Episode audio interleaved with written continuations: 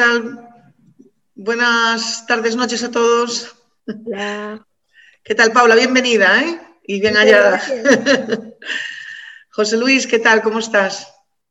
Hola, buenas noches. Aquí estamos, viendo la vida pasar. Eso está bien. Gerardo, ¿qué nos cuentas de Asturias? ¿Cómo estás? Bueno, vamos, eh, vamos que no es poco. Despacito, con buena letra, como se suele decir, y poco a poco. Quiero mandar un mensaje a, a nuestro compi, a Joan, que espero que los proyectos que sigan ahora adelante, que le salgan todo bien. Y claramente, dar la bienvenida a la nueva incorporación, a, a Paula. Esperemos que, que tengamos buenos debates con usted. Digo, si no estoy acostumbrada a que me traten de usted todavía. bueno, y tenemos ya aquí a nuestra Nuri también, que ya coge el testigo. Perdón Eh, por el retraso, pero estaba... nada, tranquila. No, nada, de perdón nada. No, no hay perdón. me voy- Adiós. Joder, No, Nuri, no. ¿Cómo se somos- que no le ha tocado a nadie la lotería, eh? Que por estar ahí para la leche. Por Somos cierto, mayoría hoy, ¿eh? De chicas. Sí, es, es lo que te iba a decir. Ya tenemos una nueva incorporación, estamos ya por encima de la paridad. Paula, ¿qué tal? Bienvenida a esta casa, a tu casa, y a este, nuevo- a este programa que ahora ya es tuyo también. Gracias. El lector nuestro de cada día. Supongo que ya habéis saludado a la audiencia. ¿Qué tal todos? ¿Cómo estáis? Gerardo, ¿qué tal? Bien, Pasa con la bandera, tío. ¿qué pasa? Es que es mi patria, es mi patria. O sea que, ¿Cómo estamos ¿Cómo con el estáis? COVID por el norte? bueno, pues aquí ahora mismo en Asturias eh, hemos bajado, Es- estamos ahora con un 2,88%, que ahora mismo se están realizando unas 5 5.000, 6.000 pruebas eh, al día y más o menos sobre 74, 75 contagiados diariamente. Así que hemos pegado un bajón, un bajón tremendo. Pero Esperemos vuestras que se- restricciones, to- ¿vosotros tenéis todavía la hostelería cerrada o cómo está lo vuestro? No, no, nosotros ahora lo que, lo que sí que tenemos es, bueno, el cierre perimetral, como, como casi todas, eh, digamos, eh, comunidades autónomas. Eh, y luego, pues sí que tenemos en la hostelería, tienen restricciones en tipo de mesas, eh, eh, bueno, pues eh, de, ese- de ese tipo. Ok. José Luis, ¿cómo te se presenta la Navidad, hijo? Yo soy de los que cumplen las normas. ¿Y eso De, qué significa? de esos poquitos, de esos poquitos, poquitos tontolabas que ¿Por qué que cumplen dices las eso? normas. Yo también cumplo las normas. ¿Qué vas a hacer? ¿Qué te pasa? a la No gente sé. va a engañar mucho y luego en enero y febrero lo vamos a, lo vamos a pagar duramente. Eso es cierto. ¿Sabes quién me lo ha dicho a mí, por ejemplo? ¿Sabes quién me ha dicho a mí que la gente iba a hacer lo que le daba la gana? Mi carnicera, me ha dicho, porque me preguntó. Es verdad, no, es verdad, me lo dijo. Y dice, oye, Nuria, ¿tú qué vas a hacer? Digo, pues yo nada, yo me voy a quedar en mi casa y cuando se calme la cosa un poco iré a ver a mi madre ya después. Dice, pues será la única, porque todo el mundo va a hacer lo que le da la gana. O sea, que tienes razón. José Luis. Son los que saben, los que saben son los que, los, eso, la, la frutería, los de la frutería, los de carnicería. Eh, Tengo que hacer un- una felicitación a, a Euskadi, a, a, a Íñigo Urcullo, al que respeto profundamente, porque creo que han sido valientes y han tomado decisiones que son impopulares, pero que son las que necesitamos en estos momentos. ¿no? O sea, que yo creo que algún sensato entre los dirigentes políticos ya hay. ¿no? ¿Pero qué han hecho exactamente? Yo no me he enterado. Bueno, ¿Qué es lo pues por ejemplo, han, puesto el toque de queda a las doce y media de la noche, en Nochebuena y Nochevieja, eh, y han puesto seis máximo de, con máximo dos, dos unidades de vivenciales, digamos, y, y luego han puesto restricciones eh, a, la, a la hostelería, por ejemplo, en Nochebuena, no- Navidad, Nochevieja y Año Nuevo van a, a limitar el horario de cierre de los, de los, de los bares y restaurantes. Y eso en el norte, con las ganas de cachondeo que tenemos aquí, pues viene muy bien para estos casos. Bueno, aquí ya estamos cerrados a las tres y media de la tarde.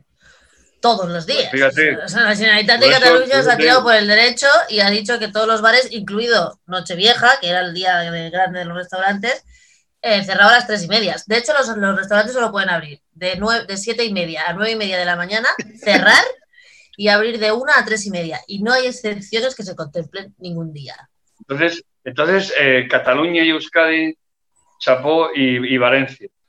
Y a los demás habrá que enjuiciarles en, en febrero, abrirles un juicio por, por crímenes de lesa humanidad. A pesar de todo. Cataluña, desde el principio, eh, el gobierno fue muy prudente eh, con las medidas en el sentido de que prefirió arriesgarse a la, al malestar que al virus y creo que aún es la decisión adecuada. No estamos hablando de, de una tontería, es una pandemia a nivel mundial y estoy de acuerdo con Nuri, con Nuria, perdón, que No, Nuri está bien, no te preocupes. es la costumbre, perdón. Está bien, está bien. que vamos a, eh, en enero, eh, febrero vamos a pagar eh, que mucha gente no, no va a respetar las medidas.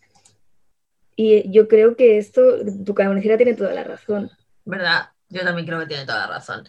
Porque ahí en Badalona, que hoy, hoy, hoy en Badalona sí estáis enhorabuena, lo he visto yo por las noticias, que en el Magic han vendido el segundo premio de la Lotería de Navidad. A mí no me ha Sí, pero solo han, solo han vendido dos series de 15 que tenía. Es que somos unos desgraciados de mi pueblo, te digo yo. O sea, somos muy desgraciados, tío. Ya te digo. A mí en me Badalona- nada. A mí, tam- a mí me ha tocado uno que llevaba a Monse con la Monse a medias, que nos ha tocado el reintegro, Monse, no sé si te has dado cuenta, que nos va, Sí. mételo para el niño, que ya lo perdemos ya del todo. ¿Qué te, iba a, decir?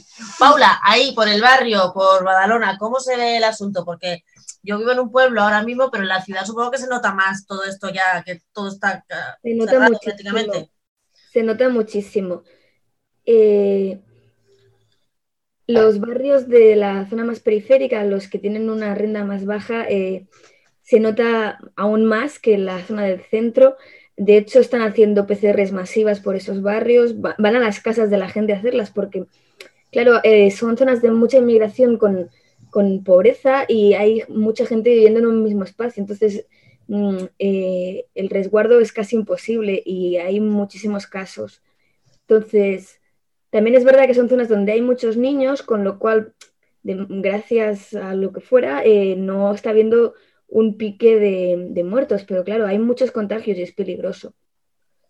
Pero Monse, y en las islas, las clases más populares, sí. Bueno, Mallorca está fatal. Eh, Baleares en- eh, tenemos unos números eh, que estamos casi a la cabeza en- a, a nivel de contagios de, de España y todo es debido a, a la gran incidencia que está teniendo esta ola ahora, que aquí mm, los políticos, o por lo menos la consejera, dice que se ha adelantado la tercera ola a Baleares. No sé si es un argumento de estos que son así. No, pero ¿sabes por qué? ¿Sabes ¿Por por qué? qué?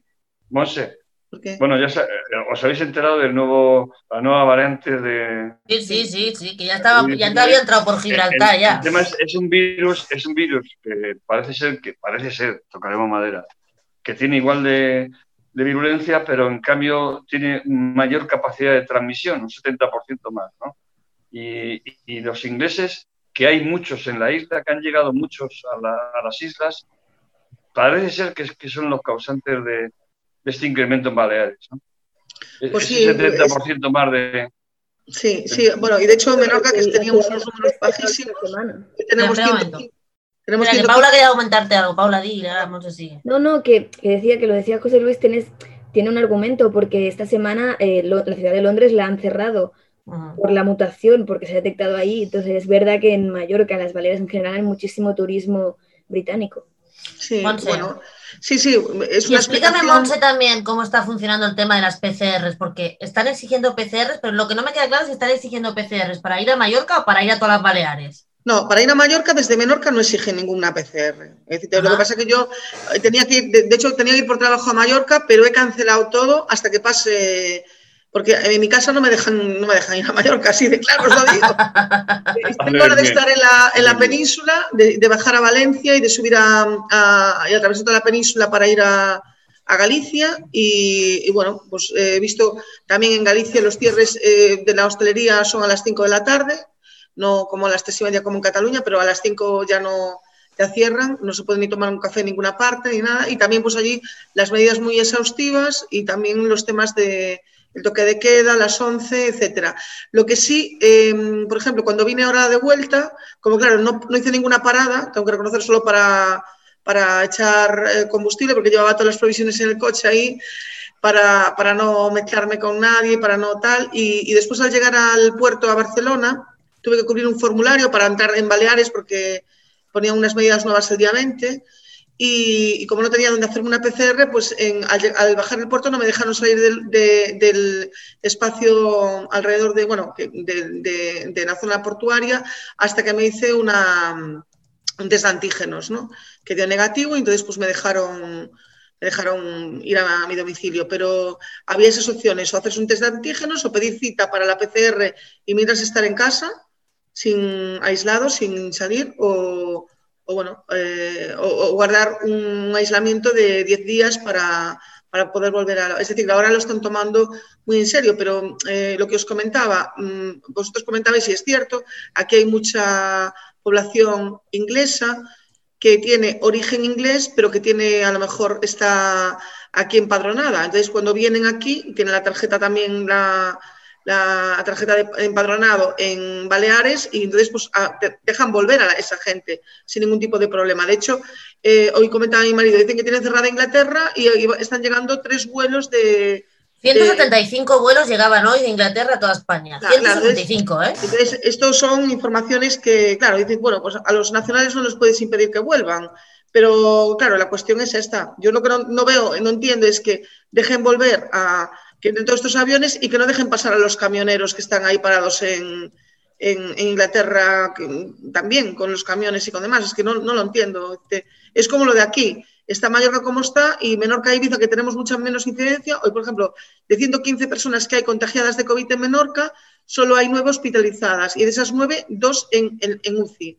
Y, aquí pues em, eh, está abierto para ir a Mallorca tranquilamente. Y cuando en Mallorca están cerrando barrios dentro de, Palma, aislando barrios porque es que no saben ya qué, medidas tomar de la cantidad de, incidencia que está teniendo ahora el, coronavirus allí. que, lo que, os comenta, lo que comentamos en varias ocasiones, que hay veces que hay medidas que, uno no entiende, eh, no entiende qué, raciocinio mm, lleva a tomarlas, porque si estás tomando unas mm, drásticas y me parecen bien que las tomen así, el tema de la entrada en puertos, en aeropuertos, el tema de pedir los, los PCRs o los test antígenos y que después internamente que no se tomen medidas, teniendo la suerte de que estamos separados por el mar, ¿no? y sin embargo después que se, clausuren barrios dentro de, Mallorca o... que eso de que se están clausurando barrios dentro de Mallorca yo por lo menos es la primera vez que lo escucho yo no sé el resto si lo sabían pero vamos yo no estaba enterada de que estaban haciendo ese tipo esto, está pasando ahora está pasando ahora ¿eh? Bueno, pero, pero, además es que también, a mí me gustaría comentar, al hilo de lo que ha dicho José Luis, que la nueva cepa del COVID, esta que, bueno, que no es más mortal, pero no es difícil de pensar que si hay un 70% más de contagiados, obviamente va a haber más muertos, aunque no sea por la virulencia del virus.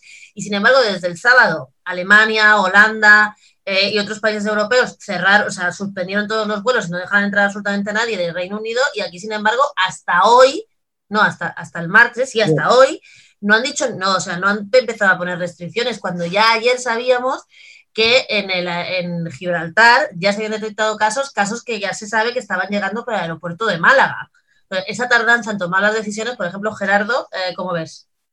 No, no, es que, pero luego saldrá el ministro y ya, como ha dicho, ya ha dicho que, no es, eh, que es poco probable que la nueva cepa esté en España y demás, cuando muchos andaluces se tienen que ir a trabajar a Gibraltar, al Peñón, y en el Peñón también hay muchos ingleses eh, y demás, es decir, un revuelo ahí que cuando nos demos cuenta otra vez la conquista, en una palabra. Pero si solo hay que venir a Baleares, hombre. Pero, espérate, una, hay, una cosa que yo, yo te lo juro, no acabo de entender. Bueno, aquí hay dos elementos. Uno, que se ha demostrado que una cosa de la que yo personalmente he defendido toda mi vida y, seguiré defendiendo, que es el, sistema de, autonomía, un estado de autonomía como, como, ese, como nuestro país, pues es una dificultad para parar al virus, ¿no? O sea, 17 maneras de enfrentarse al virus es lo mejor para que el virus campe a sus anchas. O sea que esa es la primera cuestión. Yo creo que ahí estamos fallando de alguna manera. Estamos fallando también en que Europa no haya sido capaz de tomar medidas absolutamente globales para toda Europa. ¿no? Pero hay, yo quiero poneros el ejemplo de Navarra. ¿no? Eh, esto se demuestra científicamente todo lo que está pasando. O sea, Navarra empezó digamos, muy despacio, muy despacio, porque había una serie de medidas y se tomaron medidas y tal. Claro, llegó el verano y llegó lo que aquí se denominan no fiestas, ¿no? Las no fiestas de San Fermín, las no fiestas de los pueblos, de la ribera, y tal y cual. Entonces, a partir de octubre pegó ese un subidón que nos llevó hasta el pico. Tomamos medidas drásticas y entonces ha empezado a bajar. Ahora, ¿qué pasa? Que nos hemos confiado y entonces el resto están tomando medidas drásticas y nosotros estamos aligerando las medidas. ¿Qué va a pasar? Que el resto, enero y febrero, lo va a pasar, por ejemplo, Euskadi, eh, Valencia o Baleares, lo van a pasar medianamente bien y nosotros nos vamos a llevar un guantazo en, todo en toda la, la, cara que nos van a dejar patas arriba, ¿no? O sea que yo, una de dos, o los que dirigen nuestro país y nuestras comunidades son bobos, que además son sordos y son ciegos, o no acabo de entender qué está pasando.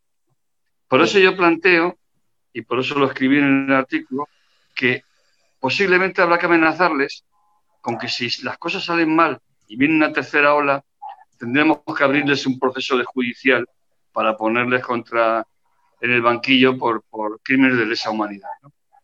Voy a ir al chat, que está. Dejadme un segundo, dejadme, dejadme un segundo que voy al chat y ahora os doy la palabra otra vez, que está hoy el chat, que alucino, vamos. Galo, ¿va la policía a entrar casa por casa para corroborar que solo seamos seis en una fecha familiar cuando no son capaces en días y horas normales para fiestas clandestinas con más de 300 personas? Obviamente la policía no puede ir a tu casa. Claro, o sea, cada uno es libre de cumplir o no cumplir con la, con la, con la restricción. Bueno, Paula, pa- sí. O sea, la policía no, o sea, la policía no puede entrar en tu casa porque sí, pero si hay una o una sospecha de que en un sitio hay una reunión ilegal, la policía tiene derecho a intervenir. Bueno, pero, Pero, así. Di- No vamos a defender a la policía, Nuria, por Bueno, yo no te estoy haciendo defender a la policía, te has metido tú en ese jardín. Gerardo. No, si hay, si digo, hay una a denuncia de algún Espera, vecino, espera, ¿eh? Gerardo y José Luis. Lo que decía José Luis, tiene que haber una denuncia de un vecino y que la y policía, lo que decía Paula, tuviera sospechas que se estuviera cometiendo un acto delictivo en esa vivienda. Si no, la policía no puede acceder a tu casa, excepto que el dueño de la vivienda, el propietario, quien sea, a- deje pasar. Si no, la policía, excepto que sea por una orden judicial, no puede acceder a tu vivienda. Aclaro que Lo que- reunirse más de seis no es un acto delictivo, será en cualquier caso una infracción administrativa, ¿eh? No es un Pero- delito. También pueden esperarte a la puerta y no vas a estar toda la vida en esa casa. Si en esa casa hay una fiesta de 30 personas, esas 30 personas tendrán que salir en algún momento. Y es ahí cuando... También, habría que plantearse hasta qué punto no es un delito incumplir ciertas medidas para controlar la pandemia, porque estamos hablando de una cosa que puede dirigir a la potencial muerte de otra perso- persona. ¿Hasta qué punto eso no es delictivo? Sí, ahí voy, ahí- ahí voy. Ahí voy, Pabla, ahí voy. Eh, yo he he visto en, en la RAE la definición de, de- de criminal, ¿no? O sea, que una persona, hay que, hay que diferenciar entre crimen y asesinato, ¿no? Crimen es cuando, puede ser, por ejemplo, cuando se produce una muerte de manera accidental, o sea, que uno no quiere la muerte de esa persona voluntariamente, y asesinato es cuando tiene eh, voluntad de, de matarla, ¿no? En este caso serían criminales, ¿no? Pero son criminales. O sea, si, si una persona por su irresponsabilidad es capaz de producir una serie de contagios y que esos contagios ingresen en el hospital o vayan a la UCI y fallezcan, eso es un crimen. Y cuando son muchos los crímenes, es el crimen de lesa humanidad. Bueno, de hecho, sobre esto que decíais Nuria y José Luis, eh, en, Londres precisamente ah, se buscaba a un hombre eh, para, para juzgarlo porque teniendo el coronavirus, o sea, habiendo dado positivo, eh, fue a buscar a trabajadores de origen étnico diverso y les tosió encima, provocando la muerte de más de uno. Ah, no, claro, eso, es- eso no es, eso es un asesinato. Voy, sigo con, sigo con los comentarios que hay un montón. Este es para, este es para Monse, intuyo, dice Daniel Cardama, dice, eh, el comentario de la hostelería que estás diciendo no es verdad, Monse. No sé por qué lo dice. Estuve en Porriño en el, en el 18, el, el 17 y 18 y 19, y en Vigo y en Coruña, y a las 5 de la tarde mm, podíamos, fuimos Sofía a comer un par de veces a, a- tuve que comer fuera y a las nos decían que teníamos que ir a comer porque a las 5 de la tarde, tarde que cerraban y cerraron los restaurantes a las, a las Pues 5. Daniel, te explícanos por el chat un poco más a qué te refieres, por favor. Paula dice, no es casualidad, bueno, yo de esto he visto ya varias teorías de la conspiración, no es casualidad que coincida el desencuentro del Brexit, la vacuna y la nueva cepa. Yo he visto gente que lo dice, que la, que la nueva cepa es la vacuna de Pfizer.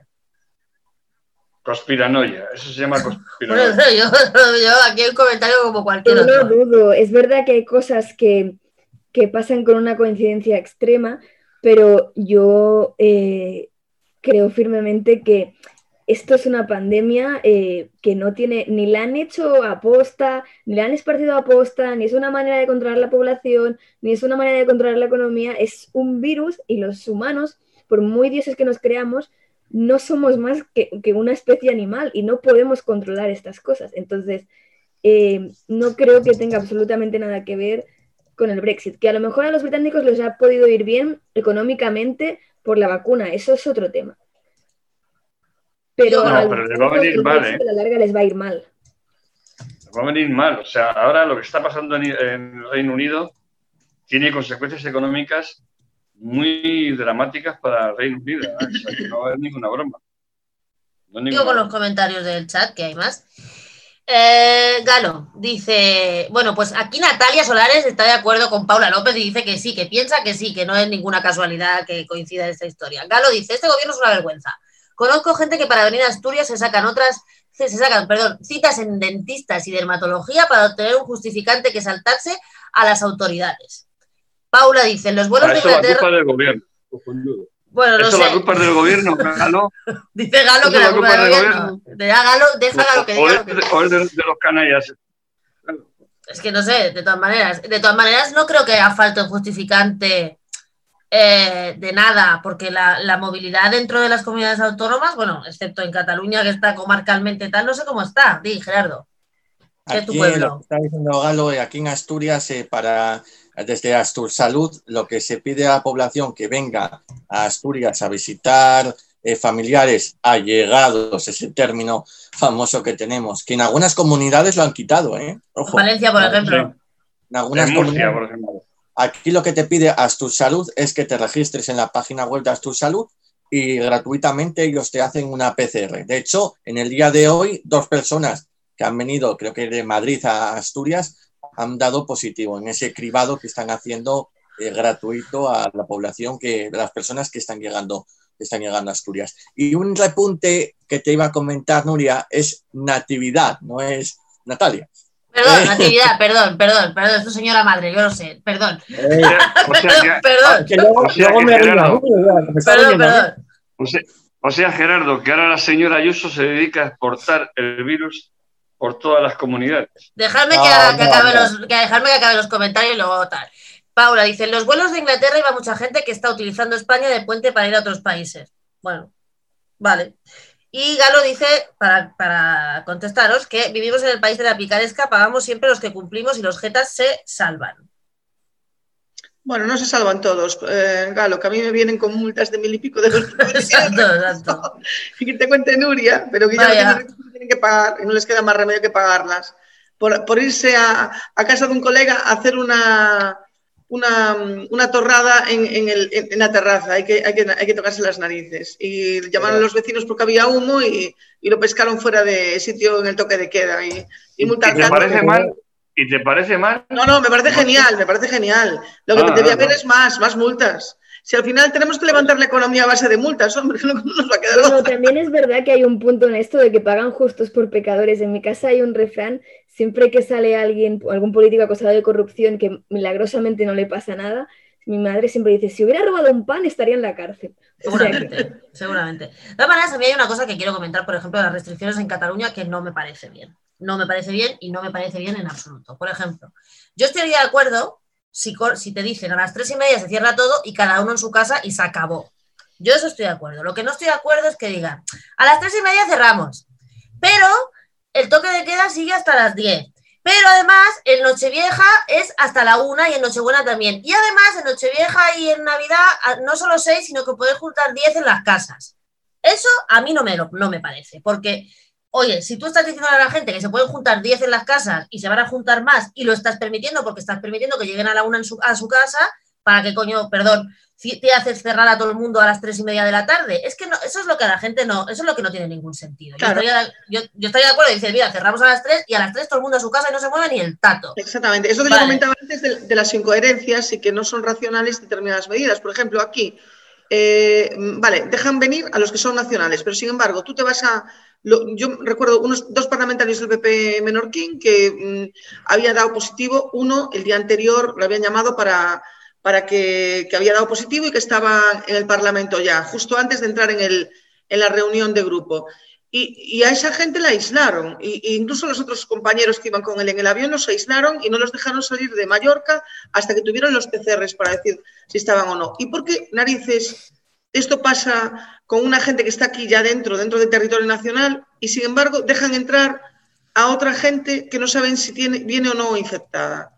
Es que esto es lo, es, es lo que no cuadra. Yo me refería a lo otro porque, porque, vamos a ver, en los restaurantes solo dejan estar a, no dejan estar a más de cuatro personas por mesa eh, y ahí tiene que haber distancia de seguridad. Ahora ya solo te dejan quitarte la mascarilla estrictamente para comer y tal. Entonces yo digo, en los restaurantes hay mucho más, mucho más control que en las casas y eso está absolutamente comprobado desde el inicio de la pandemia, absolutamente. Entonces, si quitas a la gente de los restaurantes, por ejemplo, en la cena de Nochevieja, que tú te puedas ir con tu pareja o con tu madre o con tu padre a cenar a un restaurante, soy cuatro, ¿no es mucho más peligroso que dejes que se junten 10 o los que tal en las casas, que sabemos que en las casas es donde no se cumple la normal?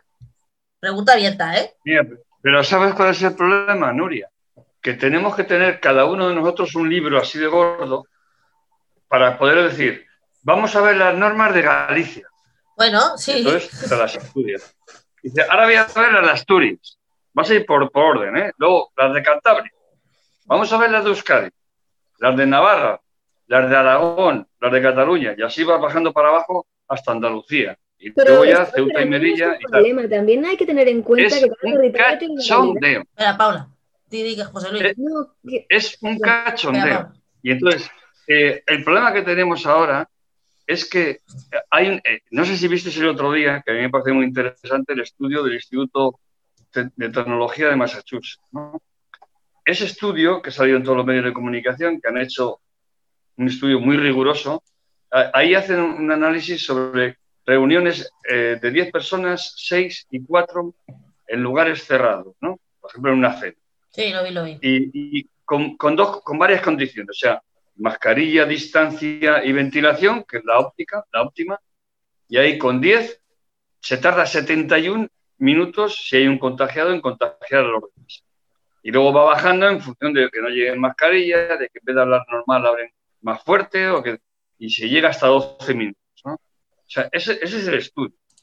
Bueno, pues resulta que después de ese estudio, al día siguiente fue el concierto de Rafael, con 5.000 personas en el Wiki Center, que fíjate, 5.000 personas aplicándoles el, estudio del, Instituto de, Tecnológico de Massachusetts. O sea, ¿qué, qué habrá dado de ahí, de ese, de ese concierto? Pues eso no tiene sentido. Entonces, es que tenemos unos dirigentes que son unos irresponsables y unos, voy a decirlo para que no me denuncie nadie, supuestamente criminales o Presunto, presunto. criminales. Presunto, presunto. Paula, ¿qué decías? No, que yo, a ver, eh, no me voy a poner aquí a defender a capa y espada todo lo que se ha hecho, pero ah, creo que a veces somos un poco injustos con ciertas cosas. Y me explico. Es decir, eh, yo estoy de acuerdo en que las comunidades tengan ciertas competencias sobre su territorio. ¿Por qué? No por un tema de independencia ni nada, sino porque la realidad de las comunidades es diferente. Extremadura y Cataluña no tienen nada que ver y las medidas que hay que tomar para prevenir en Extremadura y en Cataluña son completamente diferentes. Y ¿Por qué? ¿Por Extremadura qué? por decir, ¿Por pero? Madrid y ¿Por qué, Murcia. Paula? ¿Qué? ¿Por ¿Por qué? Porque la realidad territorial, la realidad económica, la realidad familiar es otra.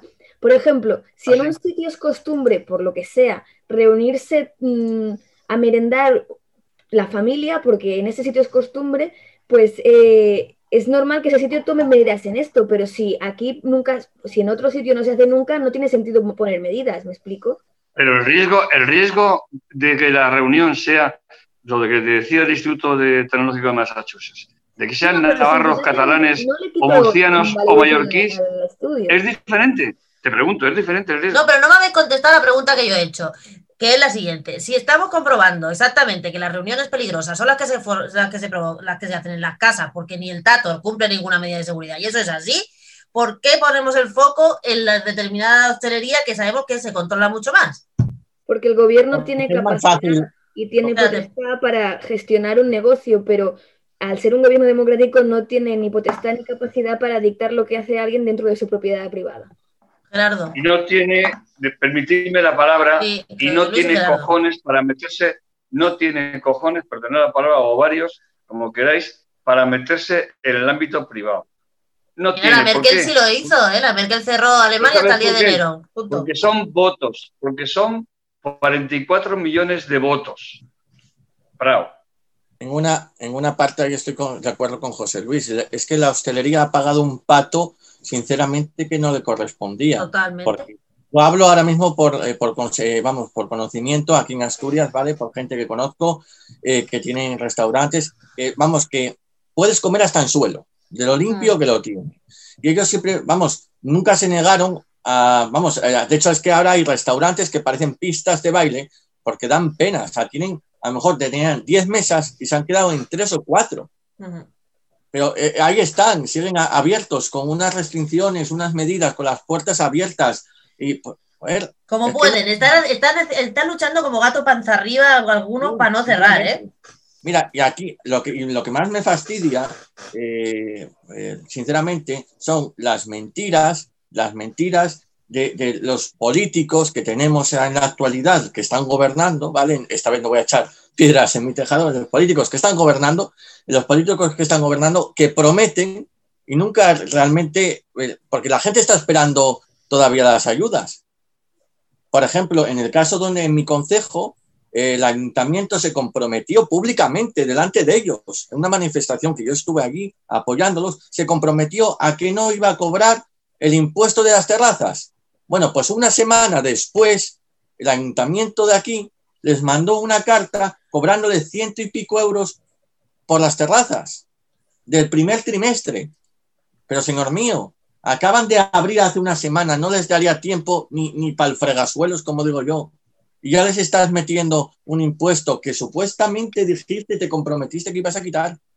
¿Qué pasa? Que las arcas municipales, si no hay dinero, ¿qué hacemos?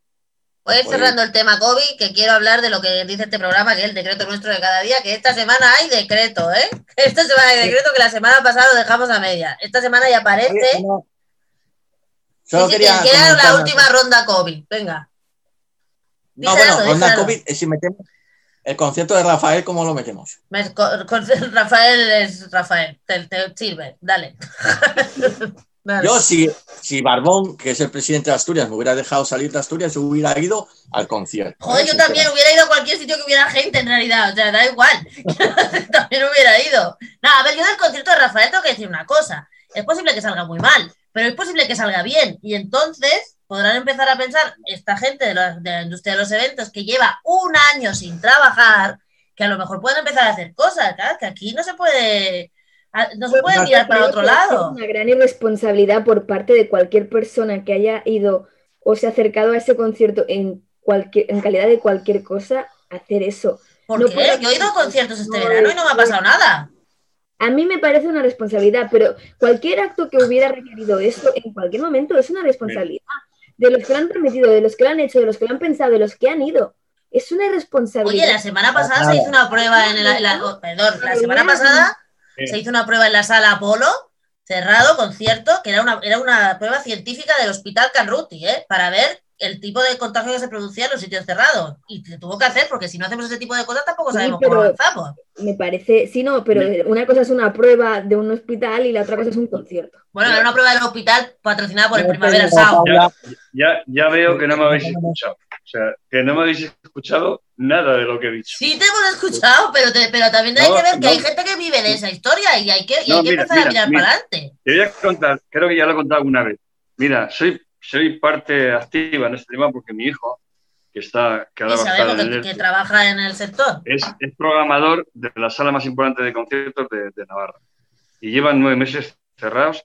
Y en mi opinión, a pesar de que mi hijo está hecho polvo, pues en mi, en mi opinión, bien, bien cerrados. ¿no? Y yo lo siento muchísimo. Pero os acabo de comentar el estudio riguroso, científicamente hablando, del Instituto de, Tecnología de, de Massachusetts. Y eso dice lo que dice. O sea, que si hay 10 personas en un espacio cerrado, con, con todas las condiciones, en el ideal que no pasan los conciertos, la gente se quita la mascarilla, canta, hablando a términos normales, en 71 minutos te contagias. En un concierto con 5.000 personas, que muchas se quitaron la mascarilla, que luego hubo un, des- un desmadre a la hora de juntarse, porque la gente va hacia el escenario, y dos horas y media. Lo normal es que de 5.000 se hayan contagiado 2.000. Pero eso lo si podríamos la- haber sabido si hubieran hecho lo que hicieron en la si sala no, Polo. Porque, José Luis, yo te digo una Claro, cosa. si no, Yo os digo una cosa, aquí en Asturias el único municipio donde se han celebrado las fiestas ha sido Oviedo. Oviedo apostó por unas fiestas de- con limitación de aforo, conciertos en el, palacio, en el Palacio de Congresos con una limitación. Claro, estamos hablando del el center este que tiene una capacidad para 18.000, 19.000 personas. Metes al 25% que son 4.700 personas, creo que fue lo que me El 35 exactamente. Vale, bien. Una renovación del aire cada 12 minutos. Sinceramente, eso no es nada. Y yo te digo, aquí en Asturias, por ejemplo, eh, que se hayan contagiado en los conciertos de San Mateo, no, no ha habido nadie, ¿vale? Eh, La, la gente, llevando su mascarilla, llevando su protección, no tiene por qué. El problema está en lo que estábamos hablando antes, en las reuniones familiares claro. las reuniones familiares que nos quitamos, como digo yo, el bozal. Ahí está el problema. En, pues yo, por ejemplo, hoy he salido a tomar unos vinos y la gente cada vez está más concienciada en que se está sentada en la terraza, pero se lleva puesta su mascarilla. Solamente se la quita, bebe y se la vuelve a poner. La gente ya no fuma en la terraza. La gente ¿Tú va que- afuera te de la crees que en un terraza. concierto, ¿te crees que en un concierto de Iron Maiden con 5.000 personas en el Wiki De Iron Center Maiden no se hace un la gente- concierto. la gente va a funcionar bien o qué? Pues no. De Iron Maiden ya no se hace un concierto, porque tú no vas a un concierto de Iron Maiden para sentarte en una silla. Eso es lo primero. ¿Vale? Pero hay otro tipo de conciertos. En los concier- el concierto que yo he visto de Rafael y en el que yo fui, de Ana Malikian, aquí, era sentado. Y te puedo asegurar de que todo el mundo se ponía la mascarilla porque había gente vigilando, por lo menos en el que yo fui. Si te quitaba la mascarilla, en 30 segundos aparecía un señor diciendo que te ponía la mascarilla o te largaba del concierto. Y los conciertos del Festival de Pedralbes se hizo así, y el Festival de Portaferrada se hizo así, se dieron muchos. Lo que tampoco Perdona, entiendo. desde junio, desde junio, en el, en el Teatro Real se están haciendo actuaciones y no Claro. pasa nada. Y en el es que Liceo, cuando- y en el Teatro Nacional de Cataluña, ¿Quién en sabe que no pasa nada? ¿Quién sabe de que no pasa nada? ¿Sabes la única manera que hay de hacer conciertos? Te voy a decir, Sí, pidiendo a ¿Qué es lo que van a hacer a partir? No, no. Cuando tengamos dos cuestiones. Cuando tengamos la vacuna, probablemente los primeros conciertos que se hagan será pidiéndole la cartilla de vacunación a la gente para poder entrar en el Primera cuestión. Pero hoy en día, para, para poder hacer un estudio exhaustivo, hay que pedirle carnet de identidad a las personas y luego hacer un seguimiento de qué ha pasado con esas 5.000 personas. ¿Quién va a hacer eso? Si no hay, si ya no, alguien habla ahora de los, ¿cómo se llama? Los, los, los seguidores o cómo se llama, los, Los fans. los que seguían los, los Los fans. Ah, los ¿Eh? rastreadores, ya ni Dios sabe dónde están los rastreadores. ¿Al- ¿Alguien habla de eso? ¿Siguen estando? ¿Siguen funcionando? Yo no lo sé. Dios, aquí Dios no habla de los rastreadores. ¿Y Noria sobre el decreto que decías? Sí, espérate, que ya cerramos. Si nadie va a comentar sobre Rafael, Monse, la próxima vez que. Ah, y además quiero decir que no fue un concierto, que han sido dos. ¿eh? Uno el No, domingo no. y otro. Han sido dos. Monse, algo que comentar al respecto, que cambiamos de tema, ¿eh? No, ¿A ti yo no te gusta Rafael? Bueno, no soy del que no haría conciertos en este momento, sí, de claro. Pues yo tengo que decir que hay maneras y maneras de hacer las cosas y que la gente también tiene que empezar a mirar para adelante. Cambiamos. Decreto. El decreto de esta semana. Sale esta semana el decreto de la- los desahucios, que la semana pasada José Luis no se creía lo que le dijimos y hoy se ha confirmado. Señores, señores, el decreto de los desahucios sale esta semana. Al final ha habido acuerdo porque al final, como bien decía Monse, eh, Podemos ha aceptado que eh, los, los, los tenedores, los grandes tenedores, o sea, bancos, fondos buitre y todo aquel que tenga más de 15 viviendas, va a ser compensado económicamente cada vez que desahucien a alguien. En los desahucios, lo explico cómo va a estar el tema, que no es mucho más diferente de lo que está ahora mismo. No se va a poder desahuciar a nadie que aporte un informe de vulnerabilidad de los servicios sociales, ¿vale? Eh, pero que eso ya se hace, porque cada vez que hay un desahucio, el, el juez se pone en contacto con los servicios sociales de- del pueblo correspondiente para que emita un informe de vulnerabilidad, solo que, eh, bueno, y dependiendo de eso, el juez lo para o no lo para. En este caso, si hay un informe de vulnerabilidad eh, expedido por los servicios sociales, parece que va a ser preceptivo de que no se va a poder desahuciar. Estamos hablando siempre de grandes tenedores, porque cuando, cuando es entre particulares no hay ninguna restricción, se desahucian y punto, ahí no hay nada que decir. Y los grandes tenedores, si, si acreditan que económicamente les es lesivo ese desahucio, o sea, esa ocupación, tendrán derecho a una compensación pública. ¿Quién quiere empezar? Monse, tú que acabaste la semana pasada diciendo que iba a pasar esto. Bueno, pues yo es, es, es, más de lo mismo, es que siempre terminamos rescatando a los mismos, porque aquí se viste, se le da una vestimenta de apariencia de ayudar a los más vulnerables y al final al que, al que se ayuda es pues, al poderoso, al banco y al, y al fondo buitre. Yo no puedo imaginar que del fondo buitre vaya a cobrar dinero público después de lo que están haciendo. No, es que yo es lo, es lo que no entiendo yo tampoco. Porque va a pasar. Sí, sí, sí, sí, pero vamos, que eso era así, entonces claro, me parece, pues no sé, hablo. No, es, es, que, por ejemplo, vamos a ver, yo lo que veo es que eh, para la gente vulnerable que tiene problemas para pagar el alquiler y demás, mmm, joder, ¿por qué no dan ayudas a alquiler a esa gente o que le paguen los alquileres a esas personas? En vez de pagarle a los, a los bancos. Es como ahora también hay otras medidas similares ahora en, para el tema de las empresas en, en Baleares. Le van a pagar la mitad de la seguridad social a las empresas. A empresas que están dando beneficios. Pero ¿por qué no, por qué no, no le pagan la media, la, el 50% de la seguridad social de esos trabajadores, de esos fijos discontinuos, pero que se lo paguen a cambio de que mantengan los puestos de trabajo? Pero no, se lo dan igual a empresas que están destruyendo puestos de trabajo y que están eliminando empleados que, estaban cobra, que, están que son caros para ellos y quieren gente uh, más barata. Pues eso, yo no, yo no les daría ninguna subvención pública a ese tipo de, de empresas. Es decir, yo ligaría las subvenciones al trato con los trabajadores y con la gente vulnerable. Y bueno, yo no digo, trabajadores para mí también es un autónomo que tiene dos o tres empleados, pero yo te estoy hablando de hoteleros que están tributando además en paraísos fiscales, hombre. Y esos son a los que hay que rescatar. Y, y, lo mismo Pero, que los fondos, exactamente no lo mismo. toda la razón del mundo, Nuria. Siempre acaban, lo que decíamos antes de que pagan los mismos, siempre pagamos a los mismos, porque el rescate bancario de la última crisis no lo hemos recuperado aún, ni lo vamos a recuperar. Nos hemos cargado las oportunidades de mi generación en gran medida. La generación de mis abuelos está muy fastidiada con las pensiones en gran medida y la mía, yo ya he asumido que no voy a tener pensiones, y, pero seguimos con el mismo cuento. Es decir, ¿por qué puñetas una persona, particular empresa, me da igual que tenga más de 15 casas, necesita una compensación si tienes 15 casas? Por amor de Dios. Además, que, eh, o sea, me, me, me, fascina el concepto del desahucio como tal, porque la última vez que yo lo miré, nuestra constitución, que la firmó Fraga, que estuvo de ministro franquista, de, decía que la vivienda es un derecho y que todos los españoles, por el hecho de ser persona, merecen y, tienen derecho a una vivienda. Y estamos desahuciando gente. O sea, durante el confinamiento se ha desahuciado gente. Sí, y sí. se desahucia gente en Pero estado de vulnerabilidad, se desahucian menores. La, la pregunta. Gente de la tercera edad. Sí. Lo siento mucho. Entiendo por qué se ha firmado esta ley, o sea, entiendo el, la mecánica que ha seguido, pero no creo en su efectividad. No, yo lo que no entiendo es lo de la compensación pública, José Luis. Es un decreto. De todas maneras, mi, mi pregunta es: eh, ¿alguien ha estudiado qué nos sale más caro, digo, como Estado, ¿no? al Estado, al gobierno, a nosotros? Eh, si, digamos, pagar a esta gente, que efectivamente a mí me, me repele el tener que pagar a los fondos buitres y a los grandes bancos, etcétera, o pagarles, hacer una relación de todas las personas que pueden ser desahuciadas y, y, que el Estado les pague un alquiler digno en una vivienda digna durante X tiempo. ¿Qué sale más caro?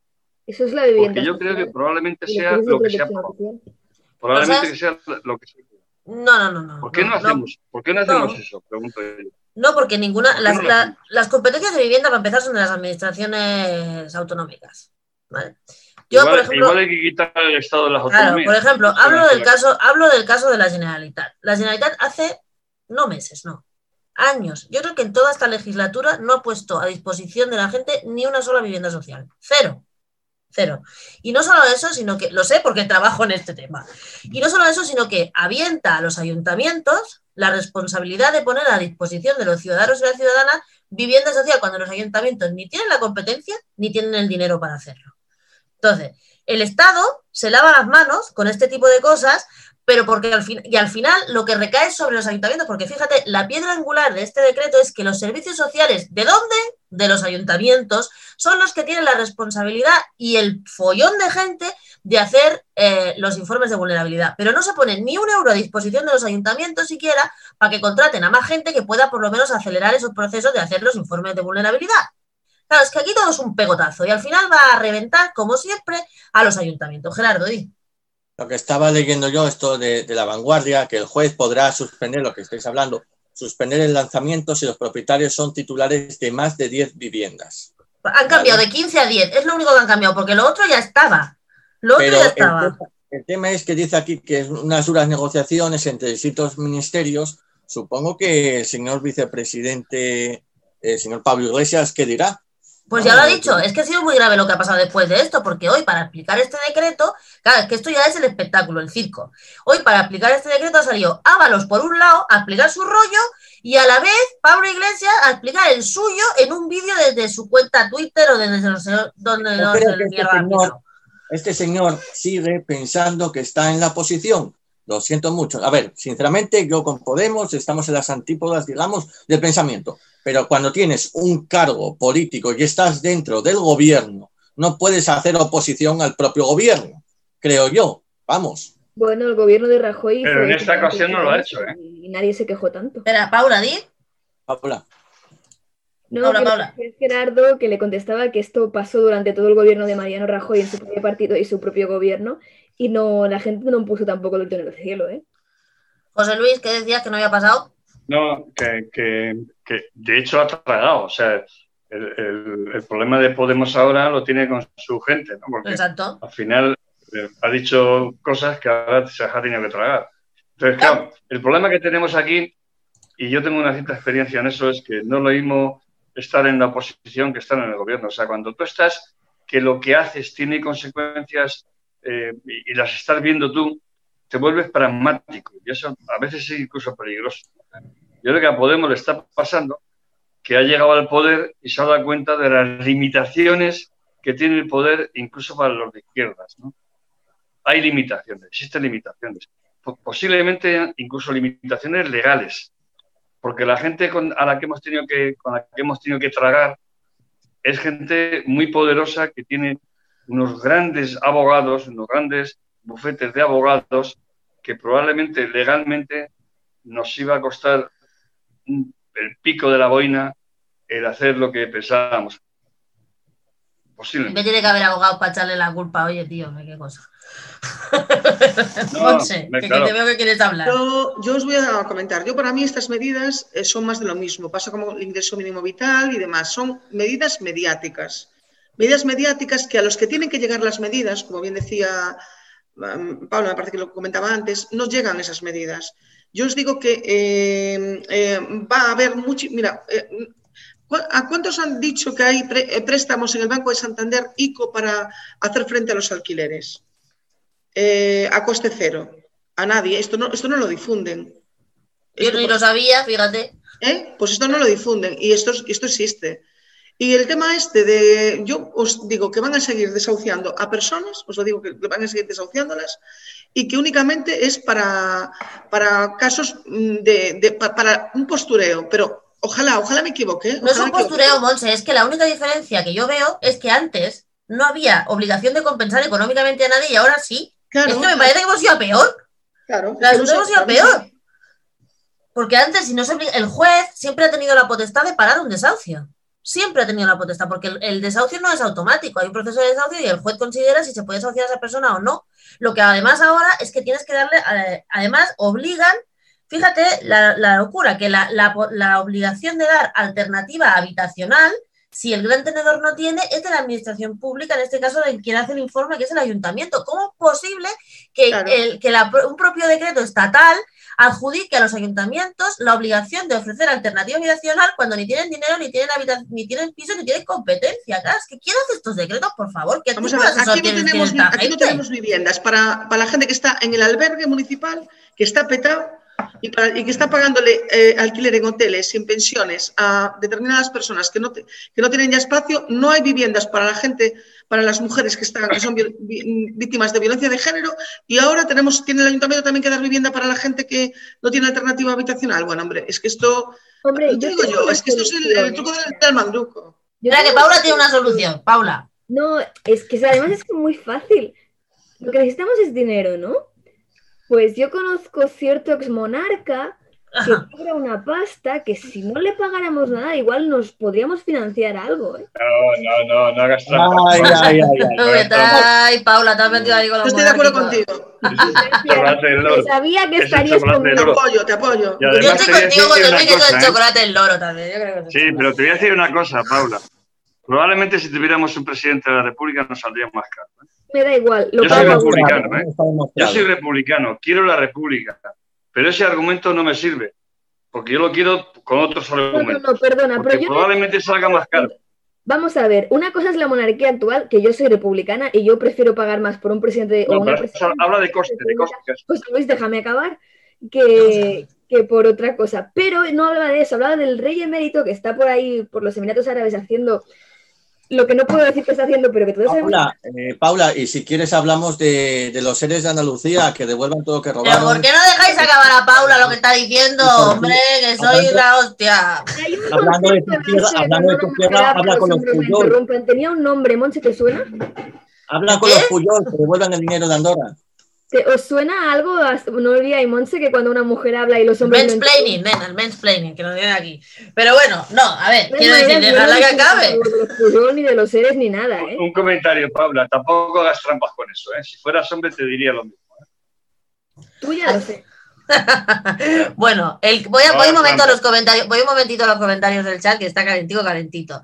Eh, Paula dice: Mañana vendo mi casa que me den una vivienda gratis porque me corresponde porque lo dijo Fraga y está escrito en la Constitución. Ese no es el espíritu de la ley. De hecho, esa cuarta generación de derechos no quiere decir que te tengan que dar un piso. Igual que cuando dice que todo español tiene trabajo, ah, tiene derecho a un trabajo digno. No es que te tengan que dar un trabajo, es que tiene que haber políticas públicas que fomenten que haya vivienda digna, vivienda pública, trabajo, la, la, la, la. Entonces, aunque más más no vendas la casa porque nadie te va a dar ni un lerele.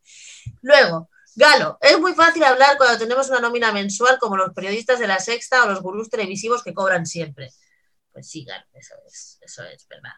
Eso es así. Y voy a ver si hay algún otro comentario Pero más. lo de Galo, vale, lo de Galo vale, es por lo que se habló. Por lo de Galo es por lo de antes, sí. antes. Lo de Galo es por lo que hablamos antes de, de Rafael, que la- yo lo había puesto él, él antes.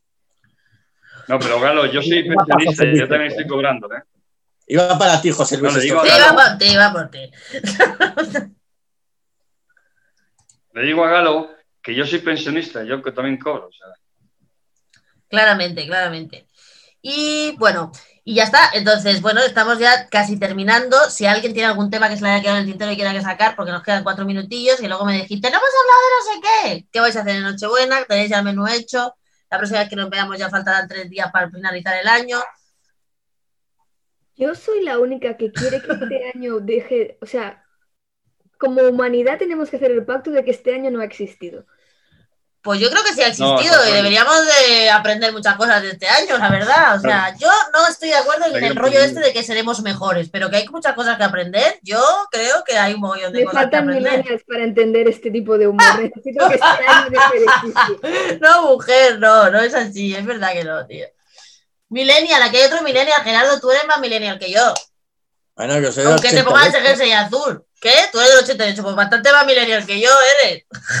Yo solamente tengo una frase que, que la dice, no sé si visteis el anuncio de Sidra el Gaitero, que es famosa en el mundo entero. que, la den, que le den, que le den al 2020, 2020. que te dejen. Así Bueno. de claro. Ya veo que no me lees, veo que no me lees, porque he escrito un artículo titulado Te así. leemos y te escuchamos, tío. Te leemos y te escuchamos. Y ahora le digo a la audiencia, a todo el mundo, que el que eche de menos a José Luis de martes a martes, que sepa que escribe sus artículos de opinión y los radiamos en DLV Radio. Seguro que lo sabéis, porque los ponemos en todos lados. Así que tal. Bueno, ¿vais a escuchar el discurso del rey? ¿O qué? Sí. Yo, sí lo, yo sí lo escucho cada año, ¿eh? Lo escucho siempre, el discurso del rey. Porque quiero saber lo que Este dice. Año Y con soy- más, con más Yo razón. Claro. también lo escucho, si no, ¿cómo lo voy a criticar? Exactamente, además yo siempre lo veo porque quiero ver la foto que se pone cada año, que es lo que hay que interesa ver lo, que pone. Los mensajes subliminales. Claro, claro, la Yo, yo no lo he escuchado nunca. Yo al día siguiente ya leo la noticia que me Ah, no, escribe, no. pero no, no me merezco tener que aguantar eso. Pues yo sí lo escucho siempre, porque siempre me hace mucha gracia lo que dice y porque le pongo a ver dónde pone el acento. ¿Cuándo dice algo? Gerardo, ¿tú lo escuchas? Tú sí, claro que lo escuchas, digo, lo Yo escuchas. sí, yo sí lo escucho, pero lo que ha dicho Paula, yo, yo no he votado a Pedro Sánchez y lo tengo que escuchar y lo escucho igual. No me gusta, pero lo escucho igual.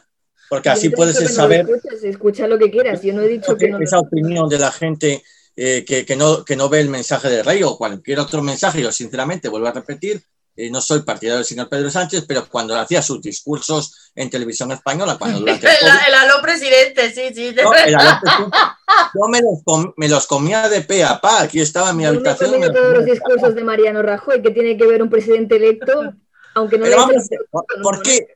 Mira, había un, un alcalde aquí en Oviedo que le hicieron una pregunta y yo le, te voy a decir lo mismo, Paula. Eh, voy a decir, deje a usted a don Pelayo en Covadonga y vamos a hablar del futuro. Dejemos de hablar de, de Rajoy y demás. Hablar del y vamos futuro a hablar de cómo está gobernando. misma frase no es... Le ha salido lo asturiano, tío. Te ha faltado decir, y Asturias es España y lo demás es tierra conquistada, coño. Yo, yo escucho, yo escucho hasta Jiménez Los Santos. O sea que Hombre, yo que he tenido que tomar una. Yo, la verdad es que de, de unos meses a esta parte he tenido que tomar una medida muy drástica en temas de comunicación. Porque no voy a estar escuchando todo el día a nosotros mismos, que también es una, que es una opción. Pero yo he tenido que, para informarme, hacer algo que nunca había hecho, que es escuchar las radios catalanas de corte, de corte indepe, porque si no, no había manera de enterarse de lo que pasaba en Cataluña, tío, porque yo estoy harto de escuchar cadenas generales y que solo hablen de lo que pasa en Madrid y Rudalías, tú. Y eso es un rollo. Entonces, al final, a veces me he tenido que pasar a RACU para escuchar lo que pasaba por aquí, sobre todo para escuchar las ruedas de prensa de la Generalitat de primera, en primera plana, porque el resto de las cadenas no lo dan, no lo dan. Entonces, bueno, muy a mi pesar he tenido que hacer eso. Pero en fin.